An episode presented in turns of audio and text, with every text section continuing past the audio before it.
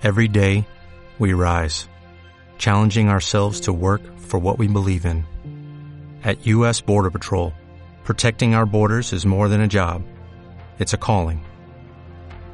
Agents answer the call, working together to keep our country and communities safe.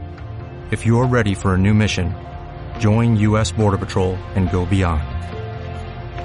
Learn more at cbp.gov/careers. Metódica, programa de actualidad, análisis y debate para acercarnos al acontecer político y actual de Medellín, Antioquia, Colombia y el mundo.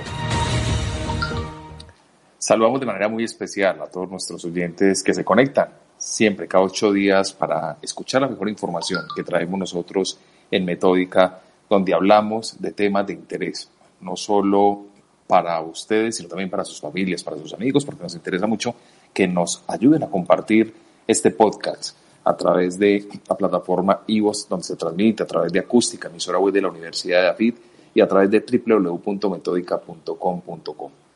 Ustedes, nuestros fieles escuchas, siempre acá, atentos a la información que reportamos nosotros y también saludamos y reconocemos el trabajo que realizan nuestros corresponsales en diferentes países de América Latina, entre ellos Uruguay, Brasil, Ecuador, Argentina, eh, Venezuela y en Oceanía, Australia. Así que sean todos bienvenidos a una emisión más y vámonos de una vez con nuestra primera sección. Actualidad. Bueno, y la encuestadora Inbamer Gallup entregó ya eh, la semana pasada eh, resultados de la encuesta, donde lo, más, lo que más resalta es la desaprobación de la alcaldesa de Bogotá, Claudia López, la desaprobación también del presidente Iván Duque en un 72% y eh, pues, un 82% de los encuestados aprueban las protestas pacíficas y el 98% condena el vandalismo. Este sondeo financiado y realizado por Inbamer, la firma, entre el 18 y, el 28, entre el 18 y 28 de junio, eh, arrojó resultados que hoy queremos contarles aquí en Metódica. Lo, más, eh, lo que más resaltan es que en Medellín quienes creen que las cosas mejoran subió del 21 al 34%, mientras que en Bogotá la percepción que las cosas van mal está en, en un 82%, aunque bajó. Eh, pues anteriormente esta esta cifra y este valor estaba en un 88%, lo cual demuestra que el pesimismo sigue muy alto en la capital de la República. Un 84% cree que la situación en el país está empeorando y en Cali eh, los consultados creen que las cosas empeoraron, pues pasó del 67% al 79% de desaprobación. Por otro lado, eh, la percepción que se tiene de los gobernantes, como le decíamos, eh, el presidente Iván Duque solo tiene una aprobación del 23% de las personas encuestadas y una desaprobación del 72%. Eh, recordemos que en mayo, cuando nosotros también contamos aquí a través de nuestros micrófonos eh, los resultados de la encuesta, pues nos encontramos que lo aprobaba su gestión el 18% y lo desaprobaba el 76%. o sea que si lo miramos y analizamos, pues mejoró la percepción y la aprobación en cinco puntos el mandatario eh, de los colombianos. Claudia López, eh, como lo decíamos, pues subió en desaprobación, eh, ya pasó del 61% que tenía en mayo de aprobación y desaprobado al 36%, o sea que perdió 11 puntos de aprobación. A Daniel Quintero, alcalde de Medellín, la capital de Antioquia, Vimos que en mayo eh, lo aprobaba el 54% y lo desaprobaba el 44%. Es decir, que perdió 7 puntos de aprobación con los resultados que arroja la encuesta del pasado mes de junio. Lo mismo pasa con Jorge Iván Ospina.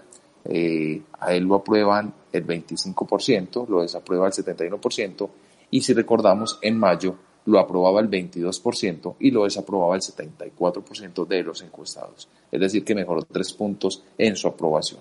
Y a Jaime Pumarejo, alcalde de Barranquilla, pues el nivel de aprobación le pasó del 62 al 75%. Es decir, es el mandatario que mejor le ha ido en las encuestas eh, realizadas por Inbamer Galo. Y entre las figuras políticas, eh, sobre todo pues estos líderes que han generado de alguna u otra manera interés en las políticas de nuestro país, pues vemos cómo también hay unos resultados, hay unos estudios que se presentan y vemos cómo Sergio Fajardo mantiene un nivel muy parejo, pues lo desaprueba el 37% de quienes contestaron la, contestaron la encuesta y el 36% lo aprueba. Gustavo Petro subió en desaprobación, ya lo aprueba el 35% y lo desaprueba el 51%. Recordemos que en mayo lo aprobaba el 38% y lo desaprobaba el 48%. Lo mismo ocurre con Álvaro Uribe, a él lo aprueba el 25%, lo desaprueba el, 80, el 48%. Eh, entonces vemos cómo va cambiando un poco la dinámica de lo que han sido las encuestas y nosotros pues nos interesa mucho conocer eh, eh, cómo arrojan estos resultados. Hago una precisión. Álvaro Uribe lo aprueba el 25% y lo desaprueba el 68%. En mayo su aprobación era del 20% y desaprobación del 73% el expresidente pues mejoró cinco puntos en su favorabilidad, pero si sabemos y, y hacemos un análisis, pues fue un presidente muy popular en su momento y vemos cómo hoy las encuestas muestran otra visión de lo que tiene la ciudadanía. Y para finalizar, pues el presidente de los Estados Unidos, un líder que para Colombia es muy importante conocer la opinión, sabemos las relaciones que se tienen eh, históricamente con este país del norte de América, pues tiene una favorabilidad del 67%, frente a una desfavorabilidad del 11%. Esto es a grosso modo lo que podemos ver en los resultados que nos presentó Inbamer Gallup durante el mes de junio. En las cifras estaremos analizando pues, los resultados de las encuestas próximas que realicen y acá en Metódica les estaremos contando a ustedes dichas cifras que nos sirven para tener un marco también y hacernos un poco la imagen de lo que va a ser, sobre todo en Colombia, las próximas elecciones, próximas elecciones a cargo de elección popular y en especial pues la elección del el nuevo o la nueva presidenta de los colombianos. Esto es a grosso modo lo que podríamos hablar, pues hay muchas fuentes de información, pueden ingresar y acceder a esta encuesta en los medios que tiene la encuestadora Invamer Gallup autorizados para que también ustedes ahí puedan hacer un, análisis de lo que significó el paro nacional, el COVID y otros temas de los cuales eh, se trataron en esta encuesta. Nosotros hoy vamos a tener una emisión muy especial, pues se cumplen 30 años de la Carta Constitucional de Colombia, las modificaciones a la Constitución Política, y nosotros, como siempre, pues queremos enmarcar el tema central de nuestro programa y hacer un análisis de acuerdo con la realidad de lo que sucede en los países donde tenemos hoy y contamos con el apoyo de corresponsales. Por eso nos fuimos hasta Montevideo, Uruguay, y allí le preguntamos a nuestra corresponsal, a Victoria Contartese, eh, si necesita Uruguay modificar su actual constitución política y este es el reporte que nos envía. Muy buenos días mis amigos y amigas de Metódica, informa para ustedes desde Montevideo, Uruguay, Victoria Contartese. El tema que nos ocupa hoy, si la Constitución de la República, en el caso nuestro, necesitaría algún tipo de cambio, es un tema bien interesante y bien delicado también. Como ustedes tal vez ya sepan, eh, aquí en Uruguay tenemos una tradición democrática muy fuerte y un respeto muy alto a las instituciones, una estabilidad institucional este, en lo que tiene que ver con las figuras políticas eh, realmente eh, muy fuerte. Como ciudadanos y ciudadanas, tenemos muy arraigado eh, lo sucedido en las, en las épocas, en los años 70, en los años 80, los gobiernos de facto, las dictaduras, y creo que ese sentimiento eh, siempre ha sido este, el que ha valido para, para aferrarnos con uñas y dientes a las instituciones que, que hoy tenemos y que nos garantizan los derechos de los que gozamos. De ellas, la más importante es la Constitución de la República. Uruguay, desde su declaratoria de independencia en el año 1825, em, tuvo em, seis constituciones más la actual, o sea, siete constituciones en total. su primera constitución fue en el año 1830 y la última, la que está vigente, es del año 1997. Siempre que se han realizado em, cambios constitucionales o reformas constitucionales eh, es una gran movilización social, eh, pero siempre ha sido para eh, mejorar las condiciones de los ciudadanos y ciudadanas en cuanto al acceso a sus derechos en general las reivindicaciones sociales aquí en, Uruguay tienden a eh, ingresar rápidamente a la agenda política y entonces a canalizarse a través de leyes. Algunas son promulgadas como leyes este, más de corte general y otras cuando implican algunos cambios estructurales terminan por ser leyes constitucionales.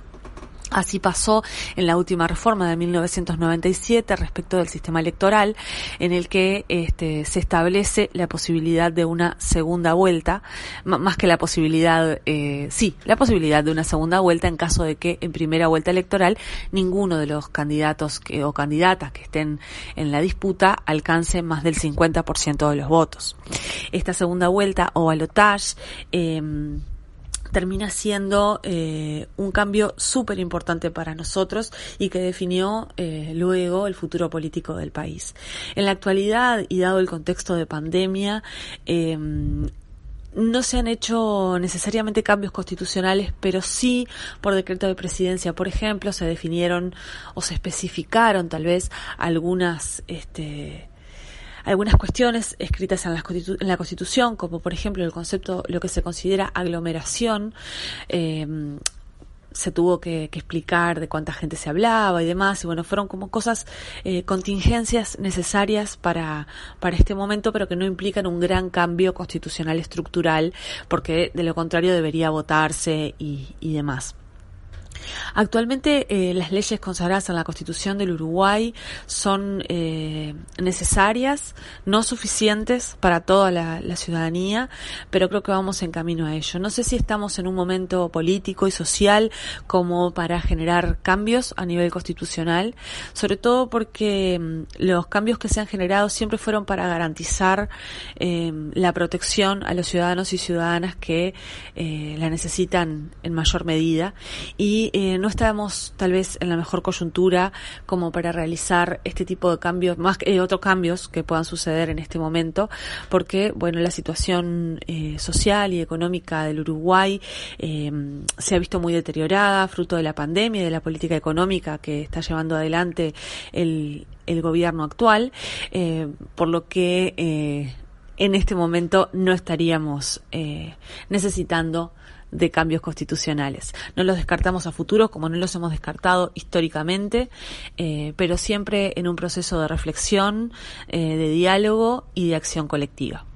Espero mm, haberles llevado un poquito más de Uruguay hasta allá. Les mando un fuerte abrazo y nos volvemos a reencontrar prontamente. Desde aquí, desde Montevideo, Uruguay, les informó para ustedes Victoria Contartese. Participa de nuestros foros semanales ingresando a www.metódica.com.co y síguenos en nuestras redes sociales, Twitter, arroba 1Metódica, Facebook, Metódica Especialistas Comunicación Política, Instagram, Metódica 3849. Análisis y debate semanal. ¿Necesita Colombia modificar su actual constitución política? Esa es la pregunta que nos hacemos hoy en nuestro programa eh, y donde tenemos un invitado muy especial. No sin antes recordarle a nuestros oyentes que estamos eh, cumpliendo con todos los protocolos de bioseguridad y por ello nuestro programa se sigue transmitiendo desde cada uno de nuestros hogares. Entonces ustedes comprenderán si en algún momento escuchan un ruido, un silencio o algo que afecte la transmisión, pues comprenderán que todos estamos desde nuestros hogares. Y nuestra directora pues hace el mayor esfuerzo para que lleguemos con información de calidad a todos los lugares donde ustedes se encuentren, desde sus oficinas, casas, eh, pues lugares de trabajo como tal. Hoy nos acompaña un invitado muy especial, es la primera vez que está aquí en Metódica. Él es John Restrepo, él es abogado, politólogo, magíster en filosofía política, doctor en Derecho, profesor de Derecho Constitucional de la Universidad de Medellín, aquí en el departamento de Antioquia. Eh, profesor John Restrepo, bienvenido a Metódica. Muchas gracias, un saludo para ti y para toda nuestra audiencia. Profesor, nosotros eh, quisimos hoy tratar un tema muy especial, pues ya estamos en, el mes de julio y es un mes donde se cumple ya 30 años de los ajustes, por así decirlo, a la nueva, a la Constitución Política de Colombia. Recordamos que eh, pues la Constitución Política de Colombia de 1991 pues cumple eh, este aniversario y en su momento eh, se proclamó con el fin de superar un contexto nacional dominado por la violencia, por la desigualdad, la fragilidad de un Estado centralizado. Y hoy queremos mirar con usted, profesor, de la mano de su conocimiento, de su experticia, pues, ¿qué significó para Colombia eh, hacerle un ajuste a la Carta Constitucional hace 30 años? Bueno, eh, significó uno de los cambios sociopolíticos más importantes de las últimas décadas, porque precisamente el contexto en el que nace la Constitución es un contexto donde la violencia, la falta de institucionalidad había tocado, digamos que un, fondo sustancial.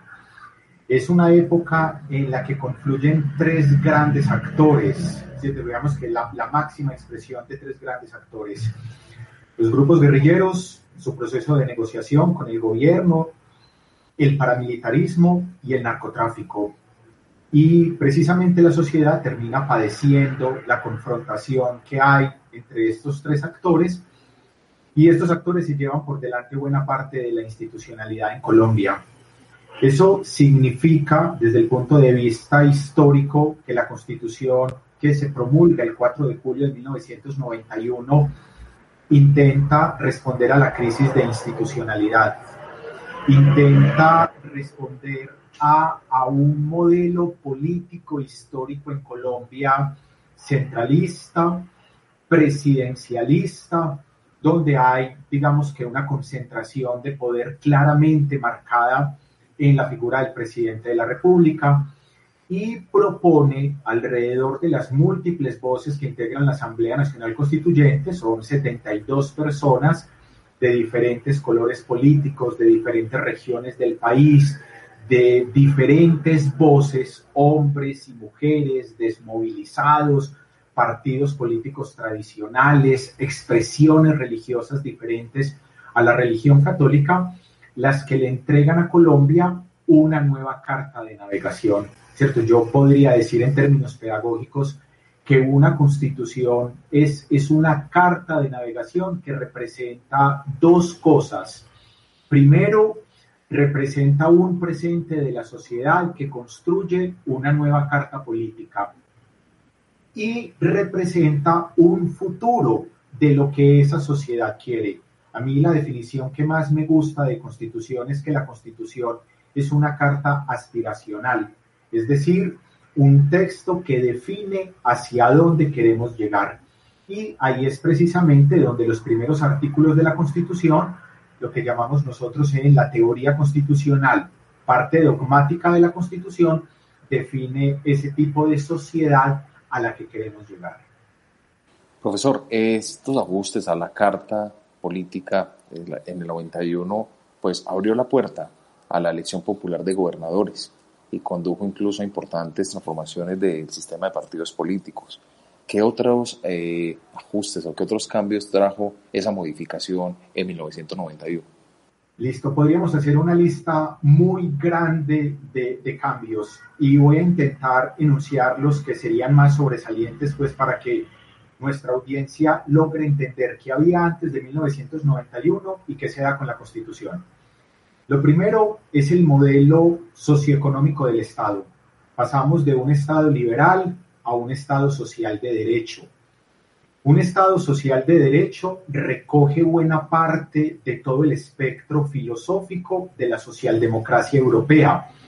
Y la socialdemocracia puede entenderse como una combinación ideológica en la que se respetan dos principios, el primer principio es el de propiedad privada, las libertades individuales, el libre desarrollo de la personalidad, la autonomía de los individuos, que está marcado en muchos derechos fundamentales de nuestra Carta. Y un segundo principio es el de la solidaridad, el de la asistencia estatal. O sea que la socialdemocracia es una fusión entre el respeto por la propiedad privada de quien logra satisfacer sus necesidades y la creación de obligaciones para el Estado de asistencia, de intervención, de subsidios en favor de la población que resulte incapaz de satisfacer sus necesidades. Cuando uno empieza a leer la Constitución, lo primero que encuentra es que Colombia es un Estado social de derecho. Entonces, esa, esa sería la, la, la primera variable y eso da lugar a que el Estado entonces estratifique la prestación de los servicios públicos, a que el Estado mantenga la educación pública casi siempre gratuita en la, en la primaria y en la secundaria, a que el Estado mantenga unas universidades públicas de calidad a unos costos asequibles que terminan siendo subsidiados pues por el Estado, a que haya un sistema de seguridad social que se funda en el principio de solidaridad, ¿cierto? Garantizamos unas condiciones básicas de cobertura en salud, pues no necesariamente ajustadas al pago de lo que significa pues el costo de la asistencia médica. Eso es el Estado social de derecho, un primer gran cambio. Hay un segundo cambio que me parece muy importante señalar y es desde el punto de vista jurídico se le reduce el protagonismo al presidente de la República a través de la declaratoria del estado de sitio, ¿cierto? Una figura propia de América Latina, una transformación hiperpresidencialista, donde el presidente de la República es el director de orquesta de la institucionalidad en Colombia y se le ponen unos límites que van a estar dados por un respeto al mandato constitucional y la Corte Constitucional, el Poder Judicial, va a ser el encargado de mantener esa veeduría funcional y administrativa al presidente de la República, lo cual va a significar que haya un enorme protagonismo judicial a partir de la Constitución del 91. Otro cambio importante es la instalación de una lista de derechos fundamentales. Antes de la Constitución del 91 hablábamos de derechos civiles y políticos. Ahora hablamos de derechos fundamentales y aunque los derechos fundamentales terminan siendo en la práctica los mismos derechos humanos, los mismos derechos civiles y políticos, al dársele la nominación de fundamentales, le estamos poniendo una carga de protección donde el Estado se hace responsable en buena medida de garantizar que esos derechos se cumplan.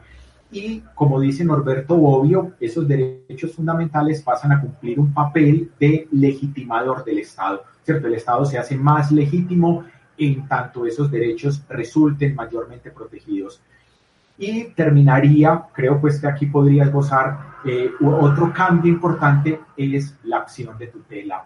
La acción de tutela que aparece consagrada en el artículo 86, que tiene una historia desde el constitucionalismo mexicano, ha permitido que buena parte de la sociedad haga uso de esta acción para hacer efectivo el sistema de protección de los derechos fundamentales. Entonces, casi que hay, hay un sistema de articulación entre la lista de derechos fundamentales, la acción de tutela que le permite a los ciudadanos poder acudir ante instancias judiciales para que esos derechos se protejan y el Poder Judicial que es el receptor de esas acciones de tutela. Entonces, fíjate que ya la figura del presidente de la República, que era el todopoderoso, que mediante políticas públicas y decretos resolvía buena parte de los problemas sociales, ahora pasa a una mayor esfera de autodeterminación individual de los asociados, quienes encuentran en el Poder Judicial la posibilidad de asegurar una esfera de derechos fundamentales. Y voy a mencionar algunos ejemplos. El derecho fundamental al debido proceso, el derecho fundamental al libre desarrollo de la personalidad, el derecho fundamental a la libertad religiosa, ¿cierto? Dejamos de lado un Estado confesional, un Estado donde la Iglesia Católica tenía muchísimo poder, porque además era un órgano que tenía una incidencia en la instrucción pública en Colombia, y empezamos a reconocer otras variables de, de, la fe y de las creencias que puedan tener diferentes personas más allá de la Iglesia Católica. Y también señalaría pues la, eh, la, la defensa de las libertades individuales como derechos fundamentales que hemos intentado reivindicar a través de la acción de tutela. Profesor, estos cambios, estos ajustes que se hicieron, pues vimos que eh, convocó en su momento a diferentes representantes de diferentes sectores de la sociedad colombiana. Eh, este ejercicio democrático eh, estuvo, si hacemos un análisis acorde a lo que el país necesitaba en su momento? Ah, qué pregunta más difícil, porque uno siempre va a quedar con la sensación de que pudo haber sido una constitución más incluyente, siempre va a quedar con la sensación de que pudo haber sido una, una, una estructura mucho más democrática.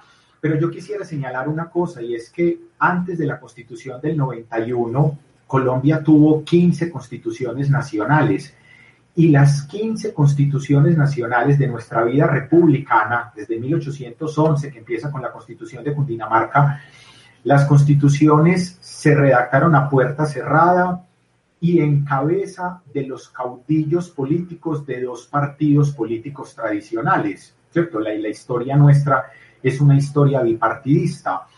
Entonces, la constitución del 91 representa obviamente un escenario totalmente diferente al que se había construido. Hay mujeres, hay indígenas, hay población afrodescendiente y hay representantes de las cinco regiones del país. Entonces, claro, siempre podría reclamarse una mayor esfera democrática, pero yo creo que redactar una constitución a 72 manos, permitir que la Asamblea Nacional Constituyente esté integrada por desmovilizados del M19, que esté redactada por actores diferentes a la Iglesia Católica y diferentes a los dos partidos políticos tradicionales, es sustancialmente un gran cambio en Colombia, algo que no se había visto. Entonces, desde ese punto de vista, me parece destacable y creo, creo que sí hay muchos artículos en la Constitución que recogen las voces y las demandas sociales y ciudadanas de actores por fuera de Bogotá y por fuera de los dos partidos políticos tradicionales. Profesor, frente al tema de violencia, pues eh, en la época de los 90 estaba todo el tema del narcotráfico en el país, pero vemos también que a medida que pasan las décadas, pues Colombia se enfrenta a otros problemas sociales importantes. Eh, para el caso puntual, ahorita lo que estamos viendo con las protestas, eh, con el descontento de algunos sectores de la economía, de algunos sectores políticos, sociales, es necesario hacer un cambio eh, a la constitución de Colombia. Ay, creo que es que son todas este, este, arsenal de preguntas tan complicadas, pero vea, yo voy a responder esto con la independencia pues de un profesor de derecho constitucional y como entiendo el problema y como lo he dicho a mis estudiantes en un salón de clase. Yo creo y entiendo todas las demandas ciudadanas y las protestas no como un llamado a cambiar la constitución, sino como un llamado a hacer que la realidad en Colombia y que las decisiones institucionales coincidan con lo que la constitución ordena. Y con esto respondo muchas preguntas que podrían venir a continuación. Yo creo que no es necesario cambiar la constitución. Yo creo que lo que debemos hacer a 30 años, ahora que celebramos un aniversario de la constitución, es precisamente hacer que la sociedad se parezca a lo que la constitución ordena. En buena parte las protestas están reclamando oportunidades para un montón de jóvenes que no tienen ni trabajo ni educación. Y eso es precisamente lo que ordena el Estado Social de Derecho. Yo creo que en vez de reformar la Constitución, lo que debemos hacer es apropiarnos de la realización de dos derechos fundamentales que todavía no se han podido garantizar a plenitud y que creo que podrían atender a esa insatisfacción ciudadana y es desmercantilizar el derecho fundamental a la salud y el derecho fundamental a la educación.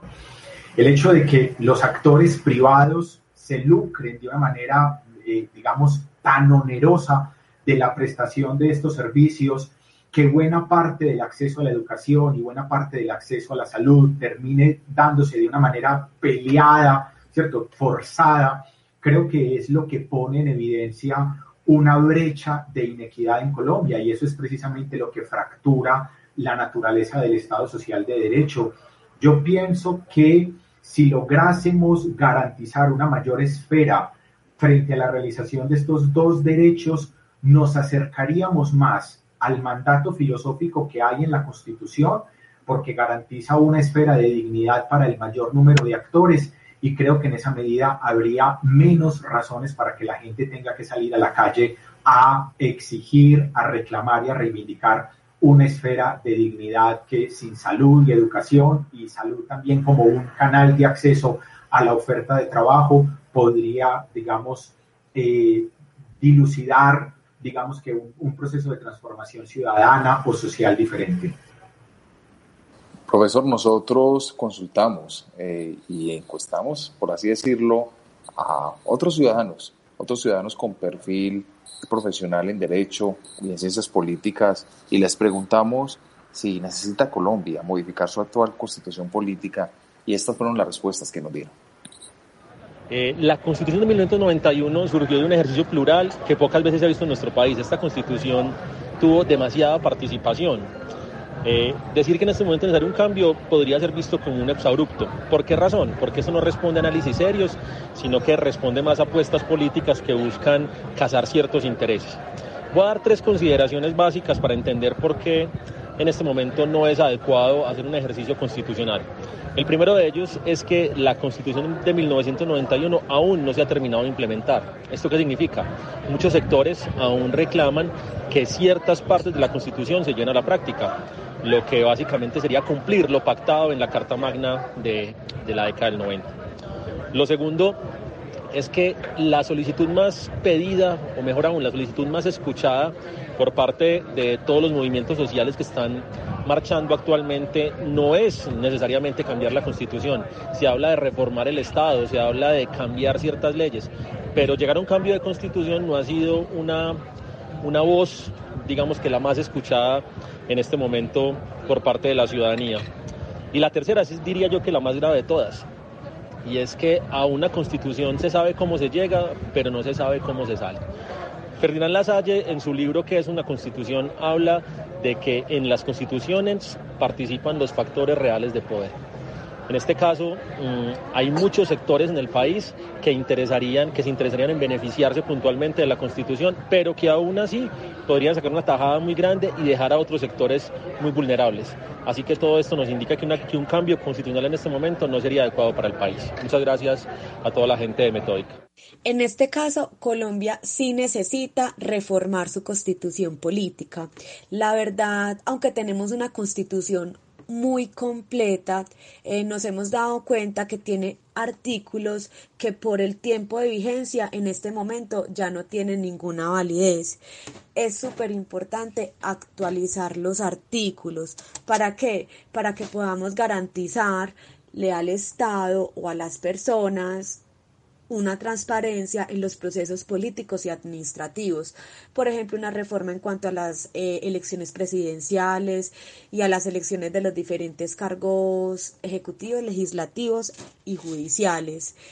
Pienso que necesitamos una reforma, una actualización más humanista y con mucho más inclusión en cuanto a las necesidades del ciudadano.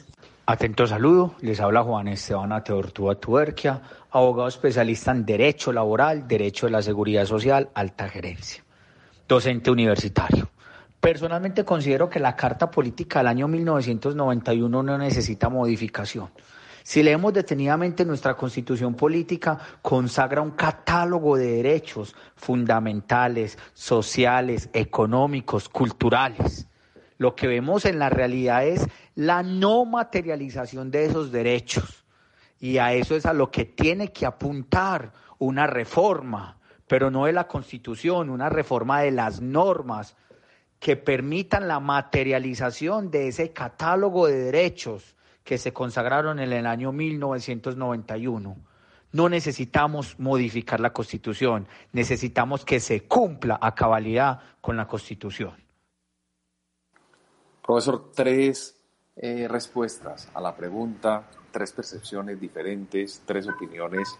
En unas se encuentran, en otras se dividen, eh, y, pero nos ayudan a recrear un poco de si necesita Colombia modificar su actual constitución política y por eso invitamos a nuestros oyentes para que ingresen a www.metodica.com.co y allí en nuestro link de foros pues se logueen y nos respondan también, dejen su opinión ahí ¿Necesita Colombia modificar su actual constitución política? La opinión de ustedes para nosotros es muy importante. Recuerden que uno de los principios de nuestro programa es construir ciudadanía. Profesor John, su opinión frente a estas tres opiniones de estos tres colegas, dos colegas suyos y un politólogo.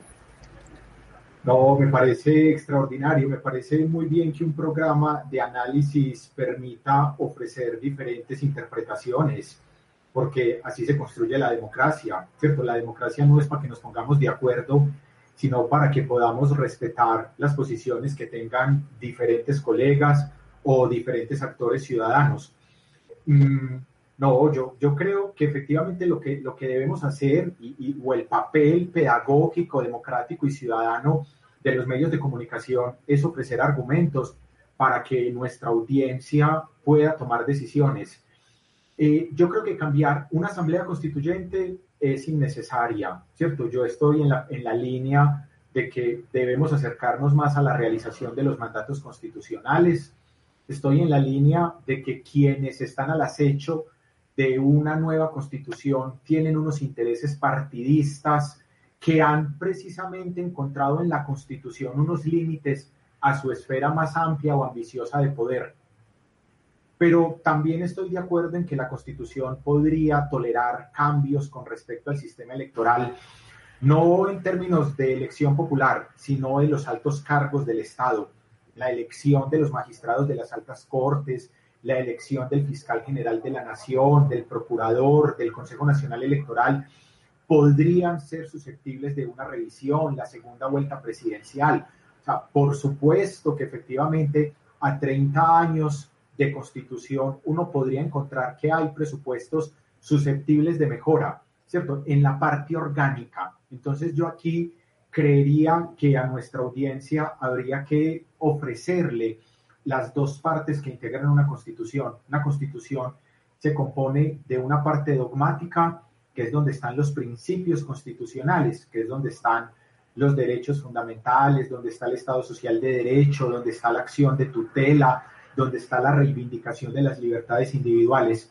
Yo creo que ahí podríamos coincidir una gran parte de la sociedad en que eso no debería modificarse, sino asegurar una mayor esfera de realización de esos mandatos de la dogmática constitucional.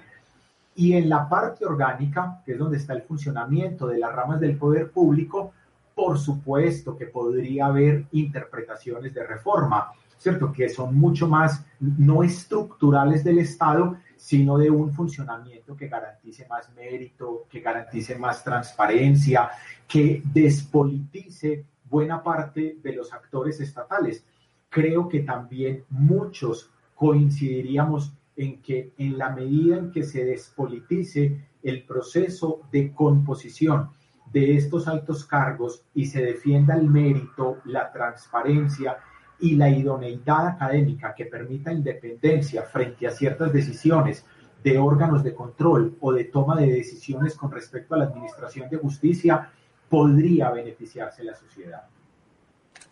Profesor, eh, un poco a nuestros oyentes cómo sería esa dinámica, cuál sería ese paso a paso en caso que el gobierno o, o el ente competente convoque a una reforma a la constitución política.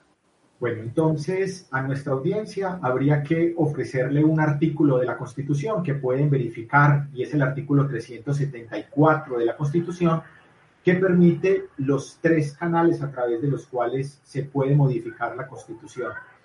El artículo 374 dice que la Constitución se modifica a través de un referendo, ¿cierto? El pueblo puede convocar a un referendo que modifica la Constitución. En Colombia hay tres tipos de referendo hay referendo aprobatorio, referendo derogatorio de ley y referendo constitucional. referendo es un canal que digamos que goza de un marco de legitimidad porque exige un respaldo ciudadano equivalente al 5% del censo electoral, va al Congreso de la República para que a través de una ley se convoque mediante unas preguntas a esa reforma Luego esas preguntas pasan a una revisión de la Corte Constitucional que la Corte a través de su jurisprudencia ha señalado que hay asuntos que no pueden discutirse mediante un referendo, como asuntos tributarios o el núcleo esencial de derechos fundamentales. Y posteriormente vamos a la votación ciudadana, que tiene unas condiciones electorales, como lo dice la ley 1757, que ordena que una mayoría, eh, siempre y cuando participe una cuarta parte del censo electoral, se pronuncie favorablemente sobre esa reforma. Entonces ese sería el primer canal.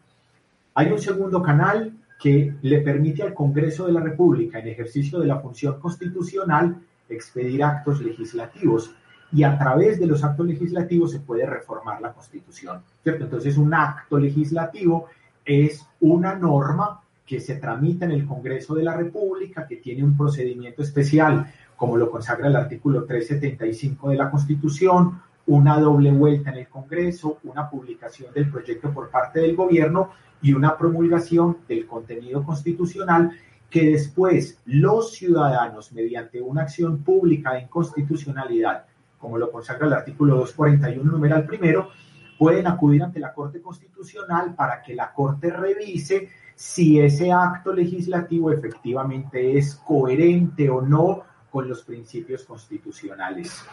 Y hay un tercer canal de, reforma constitucional que consagra el artículo 374, que es la Asamblea Nacional Constituyente. Y esa Asamblea Nacional Constituyente pues reviste al poder constituyente primario, a, esos representantes para que redacten una nueva constitución. O sea que la Asamblea Nacional Constituyente, digamos que tiene un plus en su radio de acción mucho más amplio porque no solo modifica la constitución, sino que puede inclusive redactar una nueva constitución. Esos son los tres canales a través de los cuales se pueden dar estos cambios en materia constitucional. Profesor, ¿por qué es tan importante invitar a esas reformas a diferentes representantes de diferentes sectores de la sociedad colombiana? Por, por, una razón elemental que se ha construido en la historia democrática, yo creo que desde el siglo V antes de Cristo con Pericles, y es que efectivamente en la medida en que intervengan un mayor número de agentes, en la medida en que intervenga un mayor número de colores políticos, puede darse precisamente esa condición esencial de pesos y contrapesos. O sea, y por eso es que siempre hemos reivindicado el carácter democrático de la Constitución del 91, ¿cierto? Antes las constituciones se hacían a puerta cerrada, antes las constituciones se hacían, digamos, como botín de guerra de los líderes del partido político que ganaba la guerra civil. Un mayor número de actores es un elemento esencial de la democracia un mayor número de actores es una puesta en evidencia de pluralismo y que podamos ver el mundo pues de una manera diferente a como pudiera verlo un único partido político. Entonces, yo creo que la diversidad de agentes, la diversidad de ideologías, el pluralismo es precisamente un tanque de oxígeno en ese escenario democrático que permite garantizar una mayor esfera de inclusión, de representación y de participación en un escenario constitucional. Profesor, si, si en este momento Colombia hiciera esa reforma, que en algún momento pues, se pensó, ¿esto afectaría en algo las elecciones que se acercan para el próximo año a presidente de la República?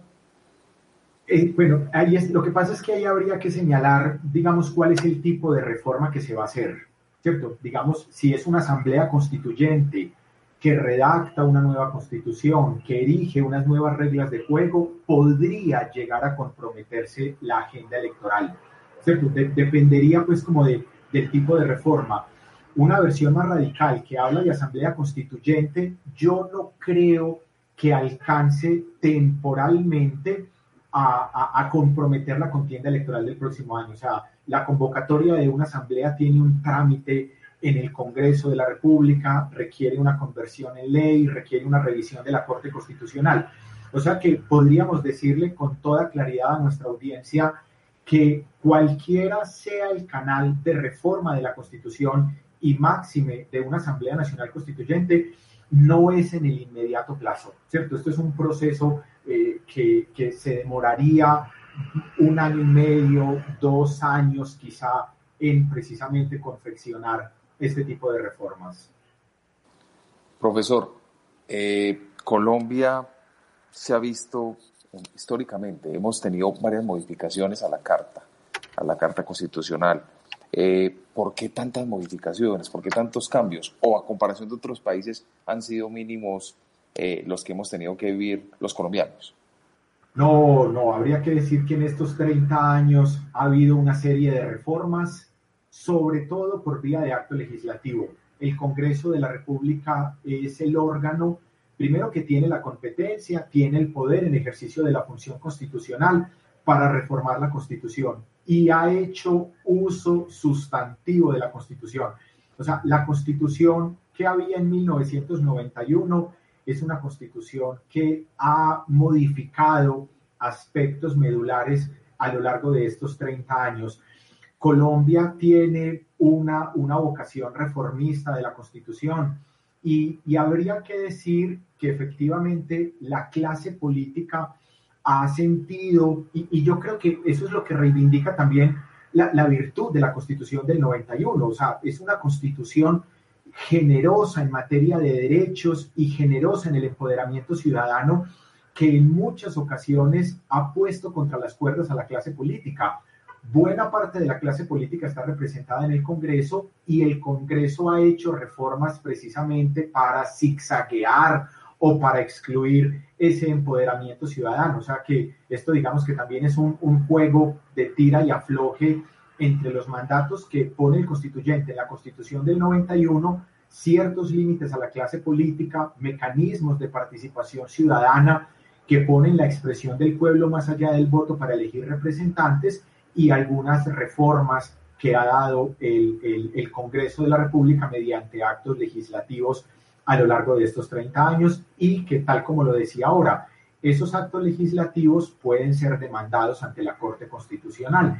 Y la Corte en algunas ocasiones ha considerado pues que, esos cambios efectivamente significan un asalto a, principios nodales de la Constitución o en otras ocasiones también le ha dado la razón al Congreso y ha declarado exequible actos legislativos que para nosotros los profesores de Derecho Constitucional pues terminan generando un sabor amargo con respecto a esas declaratorias que ha dado la Corte y que ha expresado el Congreso.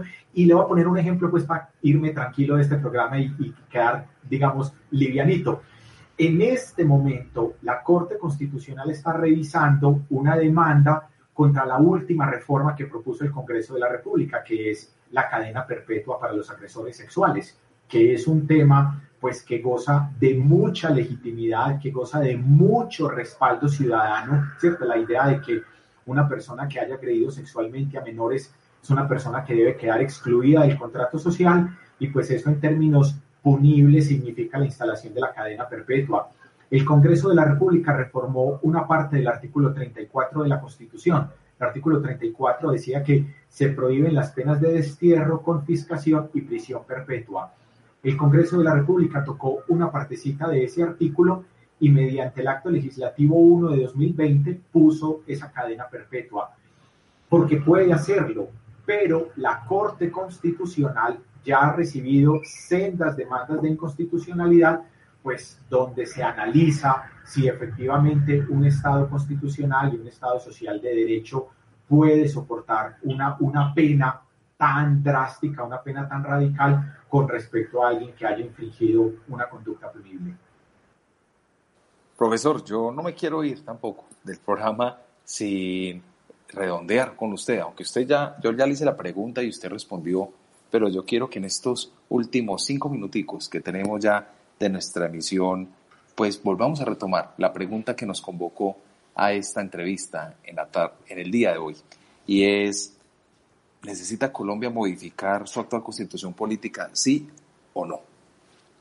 Listo, muy bien. Entonces vamos a, vamos a ser concretos y creo que ya nuestra audiencia tiene la capacidad para diferenciar lo que hay en una constitución en sus dos partes. La parte dogmática de la constitución, los derechos fundamentales, los principios, la acción de tutela, los mecanismos de protección de derechos y el poder de los jueces para ser hacedores de derechos fundamentales, y el poder de la Corte Constitucional para limitar el poder y empoderar a los excluidos del escenario social no requiere una modificación. Lo que debemos hacer es garantizar una realización y una ampliación permanente, tal como lo hace el Poder Judicial en ejercicio de su condición de juez de tutela, de ampliar esa esfera de derechos fundamentales, porque los derechos fundamentales le permiten a los sujetos garantizar una esfera de dignidad, de supervivencia y de autodeterminación que nos acercan a ese mandato del Estado Social de Derecho. La segunda parte de la Constitución, que es la parte orgánica, la parte administrativa y la parte operativa de las ramas del poder público, donde está el presidente de la República con sus ministros, donde están los congresistas, los alcaldes, los, alcaldes, los concejales, donde están los funcionarios de la rama ejecutiva que son de elección popular y buena parte de la elección de los altos funcionarios en la rama judicial sí podría ser susceptible de modificación. Y la modificación, para proponer acá un elemento concreto, es que debería despolitizarse la composición de los altos funcionarios y optar por un concurso público de méritos, en el caso de los magistrados de las altas cortes, del fiscal, del procurador y del contralor, con el objetivo de que su actuación, pues primero obedezca al mérito, sea mucho más transparente e independiente, ¿cierto? Que, que se deslinde de quien lo postula y quien lo elige para que pueda actuar con mayor autonomía, pueda actuar con mayor independencia y en esa medida el ejercicio de sus funciones pues pueda estar mucho más condicionada por la realización de la protección de los derechos fundamentales, donde creo que ganaría la sociedad en general. Profesor John Restrepo, a usted de verdad muchísimas gracias por habernos acompañado en una misión más de nuestro programa y esperamos tenerlo de verdad en una oportunidad próxima.